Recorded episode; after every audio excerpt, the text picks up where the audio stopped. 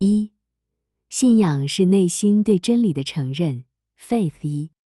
二、在灵性层面上对真理的喜爱之情，导致了对真理的内心承认。天使处于这种情感之中，他们完全拒绝理智应当服从信仰这一教条。他们会说，相信却不见其是否真实，这是什么？如果有人说必须一直相信。他们回应说：“你以为你是神，让我必须相信你，或者认为我疯了，会相信一个我看不到真实的话，那就让我看到他吧。”于是，那个固守该教条的人退去了。天使的智慧尤其在于他们能看见并理解他们所思考的事物。Faith 四三存在一种灵性观念，只有极少人略有所知。这种观念流入那些对真理怀有喜爱之情者的内心，并在内心指示他们所听或所读的内容是真是假。在这种观念中的人，是那些在主的启示中读圣经的，在启示中意味着处于直接的领受之中，进而在内心深处确认这样或那样的事物是真实的。他们就是蒙耶和华教训的人。以赛亚书五十四章十三节，约翰福音六章四十五节，耶利米书中也提到他们。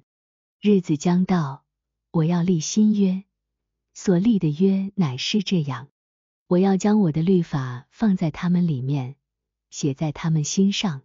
他们个人不再教导自己的邻舍和自己的弟兄说：“你该认识耶和华，因为他们都必认识我。”耶利米书三十一章三十一、三十三、三十四节，Faith 五四。由此可见，信仰和真理是一体的。因此，古人在思考真理时，比我们这些现代人更多的从情感出发。他们用真理一词来代替信仰，也因此，在希伯来语中，真理和信仰是用一个词。那就是阿木纳或阿门。Faith 六五，处于属天之爱中的天使不愿听到关于信仰的任何事情。他们问：什么是信仰？难道它不是智慧吗？什么是仁义？难道它不是去行出来吗？当有人对他们说信仰就是相信那些不被理解的事情时，他们转身离开，说。这人疯了！他们是居住在第三层天的，也是所有天使中最智慧的。在世上，那些一听到神的话，就立即将其应用到生活中，远离邪恶，如同远离地狱，并且单单敬拜主的人，会成为这样的天使。Blue 四二七六，处于属天之爱中的天使，甚至不知道什么是信仰。当提及信仰时，他们理解为真理；当提到仁义时，他们理解为实践真理；当有人说必须相信某一真理时，他们称这是毫无意义的话，并说谁不相信真理？他们这么说，是因为他们在自己天堂的光中看到真理，因此相信他们所看不见的。他们称之为要么是天真。